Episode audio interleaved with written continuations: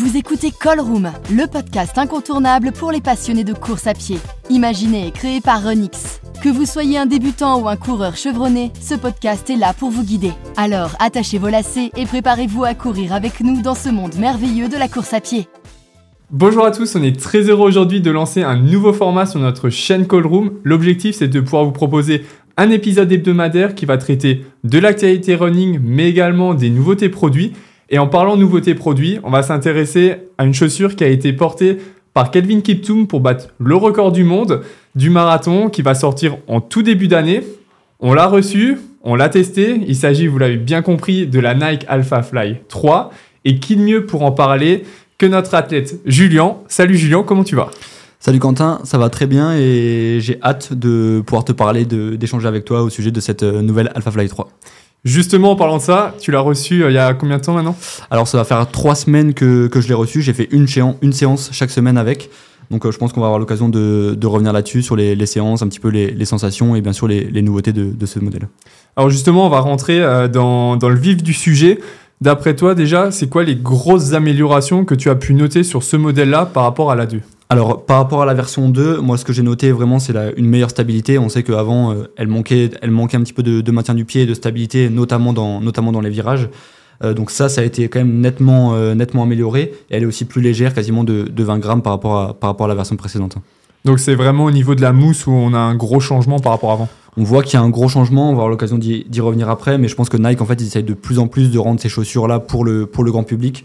Euh, je m'explique, au niveau de la Vaporfly 2 par exemple ou de la Alphafly 1 ou 2, c'était quand même ciblé euh, pour les coureurs vraiment élites qui pouvaient en tirer tous les bénéfices, alors que là on voit qu'avec la Vaporfly 3 et maintenant la Fly 3, ils essayent de démocratiser et de rendre la chaussure la, plus accessible possible à, tous les types de coureurs, à la fois les élites mais aussi, mais aussi les amateurs.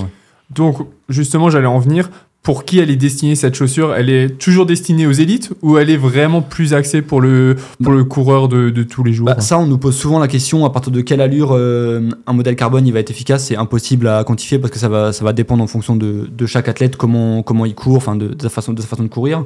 Euh, pour moi, ce modèle-là, il est plus accessible qu'avant.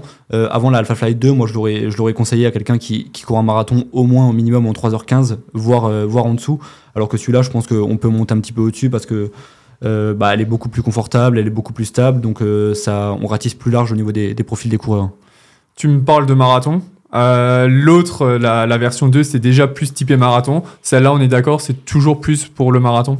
Bah, Nike l'avant Nike l'avant comme ça. Rien que quand on regarde le descriptif, le descriptif sur leur site, ils parlent d'un modèle marathon. Donc clairement, moi je la cible sur si je devais la porter, ça serait sur sur semi et sur marathon.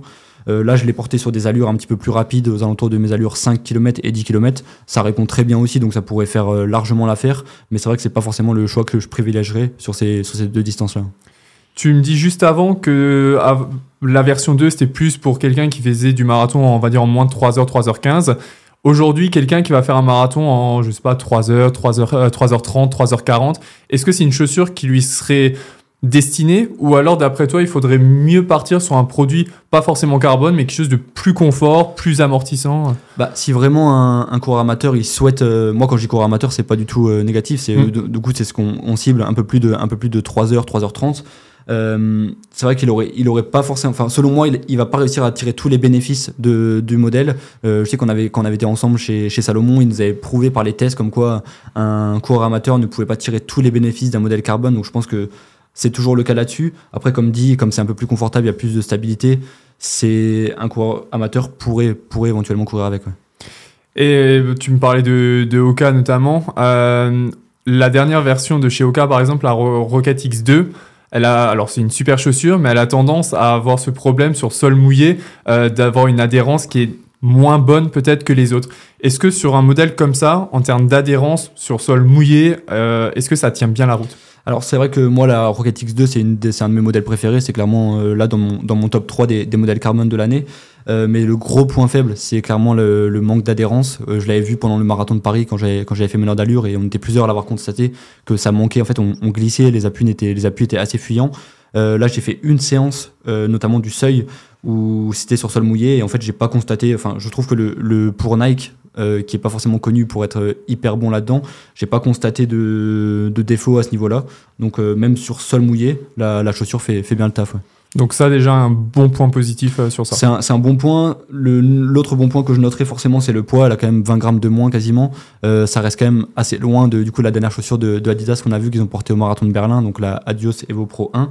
Euh, effectivement, celle-là, elle fait entre, aux alentours de 140 grammes. Là, sur ma taille, en taille 42, on est sur 204 grammes, donc c'est quand même 60 grammes de plus que, que, Adidas. Mais par contre, ça reste quand même, quand on voit l'épaisseur et, et comment elle est imposante, ce modèle-là, je trouve que c'est quand, même, quand même assez léger. Et on a eu souvent le retour euh, de, coureurs qui lui mettaient la 2 et qui avaient un souci en termes de stabilité, qui avaient par exemple les chevilles qui avaient tendance à rentrer sur l'intérieur, que en termes de stabilité, ça avait des soucis et forcément, ça se répercutait sur le reste du corps. Est-ce que on est sur un modèle donc plus stable qu'avant là-dessus? Bah là, c'est plus stable parce que en fait, la, mousse. On sent que la, mousse qui est en zoom XDR, elle est beaucoup plus, elle est beaucoup plus confort. Donc on a moins ce sentiment d'instabilité.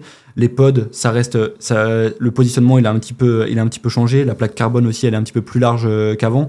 Donc euh, c'est vrai qu'à ce niveau-là, c'est un petit peu différent de, de, la version 2. Moi, je trouve que la stabilité, j'ai l'impression que le pied, il est moins, euh, il est moins sur un paquebot qui est un petit peu euh, tangible. Je trouve que ça, ça rend mieux. après avoir ça, c'est pour, comme dit, à chaque fois qu'on fait des retours sur les produits, ça équivaut pour moi. Je suis quand même un profil qui est assez léger. Je pèse 60 kg, donc c'est sûr qu'un profil qui fait peut-être 80 kg et qui va écraser beaucoup plus sa chaussure, à voir si lui il confirme la même chose. Mais moi, je trouve qu'en tout cas niveau stabilité, ils se sont nettement améliorés parce que c'était vraiment un des points faibles de, de la Fafly.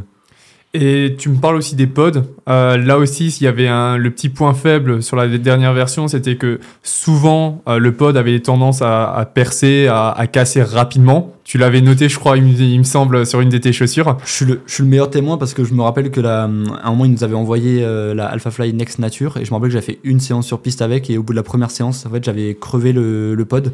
Donc en fait, la chaussure, une fois que le pod il est crevé, il faut savoir que ça cuine et que du coup, bah en fait, c'est beaucoup moins efficace, ça renvoie beaucoup moins l'énergie.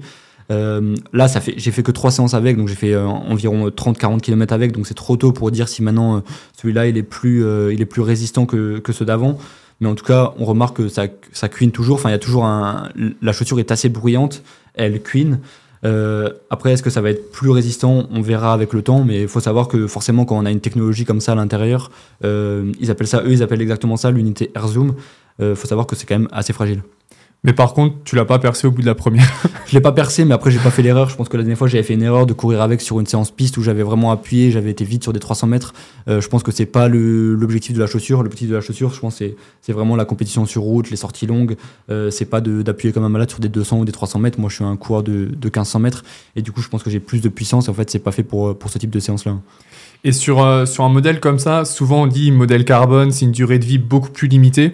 Sur un modèle comme ça, d'après toi, alors même si tu l'as mis maintenant que trois fois, mais d'après toi, tu pourrais la mettre sur à peu près combien de kilomètres euh, sur, en termes de durée de vie? Bah, Moi, je vois souvent des commentaires où les gens critiquent beaucoup la, durée de vie des, des, chaussures carbone. Je ne sais pas ce que tout le monde en fait. Je sais que moi, les chaussures carbone avec lesquelles je cours, j'arrive au moins à faire 400 km ou 500 km avant que je ressente vraiment que la, que la chaussure elle est vraiment usée et qu'elle est beaucoup moins performante.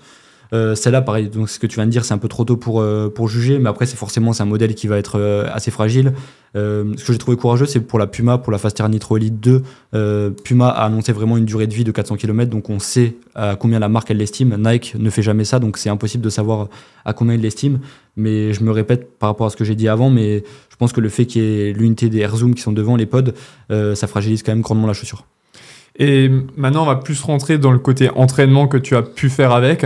Euh, tu m'as dit, tu as fait 3 ou 4 séances avec. C'était quoi comme type de séance pour pouvoir se donner un peu une idée aussi euh, Alors, j'ai fait, j'ai fait deux séances euh, de seuil avec. Donc, j'ai fait une fois 4 fois 8 minutes aux alentours de 3,5, 3,10 au kilomètre. J'ai fait 10 fois 1 km avec aux alentours de, de 3 au kilo. Et j'ai fait une sortie longue à une allure euh, modérée, donc aux alentours de, de 3,40 3,40 euh, au kilomètre. Euh, là où j'ai vraiment ressenti, où j'étais le, plus efficace, c'était sur la séance de seuil, quand j'étais à peu près à mes, sur mes allures semi-marathon, on va dire semi-marathon, marathon. C'est là que je sentais qu'il y avait le meilleur retour d'énergie. C'est là où je sentais qu'elle était, la était la plus efficace. Euh, sur les allures où j'étais un petit peu plus rapide quand j'ai fait, quand fait mes 1 km, c'était très bien. Enfin voilà, le, confort et tout, il n'y a, a, rien à redire. Mais moi, personnellement, pour mon profil à moi, je sens que ça manque un petit peu de réactivité. Après, je pense que c'est pas le, but premier de la, de, la chaussure. Si on vise vraiment purement les, les marathoniens, eux, ce qu'ils attendent, c'est du confort, de la stabilité, un bon maintien du pied, un bon retour d'énergie et maintenant aussi. Euh, le, but des chaussures carbone, et notamment les, dernières, c'est d'avoir une bonne économie d'énergie. Et en fait, celle-là, on va dire qu'elle rassemble quasiment tous les bons points pour être une bonne chaussure marathon. Et de toute façon, euh, je suis pas forcément le mieux placé pour en parler, mais quand on voit ce que Khalid Kiptoum il a fait avec, il a mm. battu le record du monde, euh, Kipchoge il a gagné Berlin avec, même si on sait que c'est pas la c'est pas la chaussure qui fait tout. Il y a une grosse partie de l'entraînement, mais on sait que la, chaussure apporte quand même beaucoup. Bah forcément, c'est une chaussure validée pour, pour du marathon. Alors, on, la Alpha Fly 2, elle a, ça fait maintenant quelques temps qu'elle existe. Euh, on parlait de ce modèle, de cette troisième version, comme un modèle peut-être révolutionnaire. Euh, au final, est-ce que pour toi c'est une réussite ou tu restes peut-être même un petit peu sur ta fin par rapport à tout ce qu'on a pu entendre sur ce modèle-là Non, moi, je, pour moi la chaussure, pour moi la chaussure, elle est, elle est réussie. C'est une chaussure, c'est une chaussure qui est très performante. Après, c'est vrai que quand on avait vu ce que Calvin Kiptoum a fait et quand, comme elle a été teasée, elle a quand même été pas mal teasée mm. par Nike, ils en ont beaucoup parlé. Euh, c'est vrai que moi, avant de courir avec, avant que je la reçois, j'étais, j'étais hyper excité de courir avec. Et c'est vrai que je m'attendais à quelque chose de, je m'attendais à être très surpris. Euh, ça n'a pas été le cas. J'ai été, je suis très content de la chaussure, mais j'ai pas non plus été surpris par. Euh, en fait, on reste grosso modo sur les sensations de course de la, de la 2. Je pense que c'est quand même amélioré par rapport à la 2. Elle est un petit peu plus performante que la 2, mais c'est pas non plus. Euh, on peut pas dire, on peut pas dire qu'elle est révolutionnaire. Après, les limites maintenant fixées par World, Athletics, à savoir une quantité de, enfin l'épaisseur de la semelle qui est limitée, avoir qu'une seule, avoir, avoir qu'une seule plaque carbone à l'intérieur, bah, je pense que maintenant ça va être difficile d'être surpris. Ils, nous ont, ils ont mm. réussi à nous surprendre sur les premiers modèles, est-ce que, est que maintenant, hormis Adidas qui a réussi à surprendre avec la, légèreté de la chaussure, est-ce qu'ils vont réussir à nous surprendre encore dans les années à venir? On, verra. Au final, c'est vraiment l'amélioration de la 2 qui avec les quelques changements euh, qui a été pu noté par les utilisateurs, les petits défauts qu'il y a pu y avoir sur la 2, ça a été juste remplacé sur la 3, mais dans, dans l'ensemble, c'est pas, comme tu le dis, c'est pas révolutionnaire. Non, c'est pas révolutionnaire. Après, vraiment, les, ce que je devrais noter, c'est que la, la, mousse, elle est quand même beaucoup plus confortable, elle est beaucoup plus molle que sur la, elle est beaucoup plus molle que sur la 2. Et ce qu'il faut vraiment retenir, c'est qu'en fait, ils ont essayé de. C'est sûr que on n'en a pas discuté avec Nike directement, mais c'est sûr qu'avec la Vaporfly 3 et maintenant cette Vaporfly 3, ça se voit que Nike essaye de plus démocratiser les chaussures pour viser un public beaucoup plus large et pas un public euh, élitiste. Le, la Vaporfly 2, moi je trouve qu'elle était la Vaporfly 1 et l'Alpha Fly 1 et tout ça, on sent qu'elle était qu'un coureur amateur ne pouvait pas forcément tirer tous les bénéfices de la chaussure, alors qu'avec un, un modèle comme ça, on sent qu'il ratisse, il ratisse beaucoup plus large. Oui, parce qu'avant, la chaussure était quand même assez exigeante pour courir avec. Ouais, elle était assez exigeante, elle était assez euh, rigide. On le voit sur d'autres modèles aussi. Moi, j'ai, ce qui me vient en tête, c'est la Cloud Boom Echo 3 de On, qui est mhm. une excellente chaussure euh, pour les gens qui arrivent à mettre de la puissance et enfin qui sont qui vont à une certaine allure et qui mettre de la puissance. Euh, un coureur amateur qui court aux alentours de 4 km, je pense qu'il n'aura pas d'intérêt avec une On Cloud Boom Echo par exemple, parce qu'il n'arrivera pas à tirer les, bénéfices de la chaussure. Et en parlant maintenant de On, euh, cette chaussure-là, la Alpha Fly 3, comment tu l'as placerait par rapport à la concurrence les autres marques On le sait qu'il y, a Salomon qui a sorti sa chaussure, il y a Oka, il y a, il y a On, il y a toutes les marques maintenant qui ont leur chaussure carbone. Comment tu la placerais celle-là? Il y a tout le monde maintenant qui est, il y a tout le monde qui est performant sur le marché. Moi, je trouve que tout le monde est revenu à peu près au même niveau. C'est pas comme les années avant où vous voyez qu'en fait Nike ils écrasaient le marché et en fait si t'avais pas une paire de Nike au pied, en fait t'étais forcément euh, désavantagé par rapport aux autres. Ça c'est plus du tout le, le cas maintenant. Euh, où je la placerai, moi je suis même pas sûr que forcément je la choisirais si j'allais courir un marathon. Euh, là, à l'instant T, j'hésiterais plutôt entre une. Moi, j'ai beaucoup apprécié la Soconi Endorphin Elite. Mm. Pour, euh, donc, c'est probablement celle que je mettrais sur de la longue distance ou soit avec la, la X2 euh, parce que je trouve que son confort il est assez, il est assez ouf. Elle enfin, je la trouve, je la trouve personnellement plus performante que cette Alpha Fly 3. Après, à chacun de, de, se faire son propre avis. Mon avis à moi, ça, ça compte, ça vaut uniquement pour moi. Et voilà. Euh, on parlait justement aussi au tout début euh, d'année de la Vaporfly 3 dont, on a discuté euh, un petit peu avant. C'était un peu la déception au final quand, tu l'avais essayé au tout début. ce modèle-là maintenant, on en a parlé pareil avant, c'est pas forcément le modèle révolutionnaire, mais on va pas dire que c'est une déception, au contraire, c'est quand même un bon produit. Non, ce sera pas une déception, et ça j'en suis sûr, parce que quand tu vois la Vaporfly 3, est-ce que tu as vu beaucoup de marathoniens élites qui sont sponsorisés par Nike qui courent avec en marathon? Euh, quasiment aucun. On n'a jamais vu Kipchoge courir avec, on n'a pas vu euh, Kiptoum courir avec. Mm. Même, les, même les marathons euh, communs, on voit que Jacob Kiplimo, il court encore avec la Vaporfly 2. Cheptegei à, à Valence, il a couru avec la Vaporfly 2. Donc ils ont zappé la Vaporfly 3 parce qu'en fait, on sent que c'est moi pour courir avec, je sais que c'est une très bonne chaussure d'entraînement. Je la mettais mm. sur mes seuils et sur mes séances comme ça, il y a, y a, aucun souci sur mes sorties longues. Par contre, pour la compétition, elle n'était pas du tout au niveau de performance attendu de, de Nike. Euh, par contre, celle-ci, oui, il n'y a aucun souci. hein. On a vu, de toute façon, il a battu le record du monde avec. Kipchoge, il a gagné Berlin. Euh, je pense que là, il va- là ils ont annoncé aujourd'hui qu'ils allaient courir au, au marathon de Tokyo. Je pense qu'il va courir à Tokyo avec. Il faut savoir que Calvin Kiptoum, il va tenter le record du monde, courir en moins de deux heures au marathon de Rotterdam au mois d'avril. Je pense qu'il va aussi courir avec ce Mhm. modèle. Donc, euh, moi, j'ai pas de doute que les athlètes Nike et même plus généralement le grand public, on les verra, on les verra au départ des courses, hein, c'est sûr.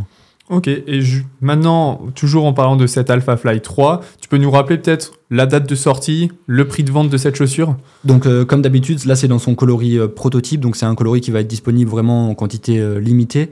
Donc, c'est disponible à partir du 4 janvier. Donc, ça sera nous chez notre partenaire iron.fr. Elle est vendue au tarif de 310 euros. Donc, ça va, ils ont augmenté, comparé au tarif de base, ils ont augmenté de, de 10 euros. Mm. Euh, c'est un tarif qui est cher je sais que ça fait souvent euh, chez nous on le voit chez nous ça fait souvent polémique et ça fait beaucoup euh, réagir moi personnellement je sais pas si je mettrais ce prix là dans, les chaussures parce que je trouve ça un, un petit peu excessif mais c'est devenu un petit peu la norme. Là, on est entre 250 et 300 euros, donc il reste dans la norme, entre guillemets. Et niveau dernier petit point, niveau caractéristiques techniques, est-ce que tu as le, le drop? On a un peu parlé du poids, mais est-ce que tu as les dernières petites caractéristiques techniques C'est vrai que ça, c'est les caractéristiques techniques euh, de base qu'on annonce toujours. C'est vrai que nous, on n'y on prête pas forcément euh, attention parce qu'en fait, on court avec toutes les chaussures et peu importe le drop, on sent Mm. pas vraiment de, de différence. Donc celle-ci, on est sur un drop de, on est sur un drop de 8 mm, donc ça reste inchangé comparé à la, comparé à l'Alpha Fly 2. Ok, Bah, merci à toi. Euh, on la retrouve donc à partir du 4 janvier chez notre partenaire iron.fr.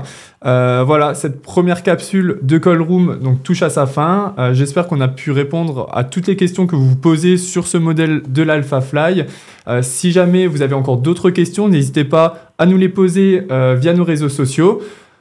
Pensez également à vous abonner sur nos plateformes d'écoute pour ne louper aucun de nos podcasts. Et nous, on se donne rendez-vous très rapidement pour un prochain épisode. À bientôt. Allez, à bientôt.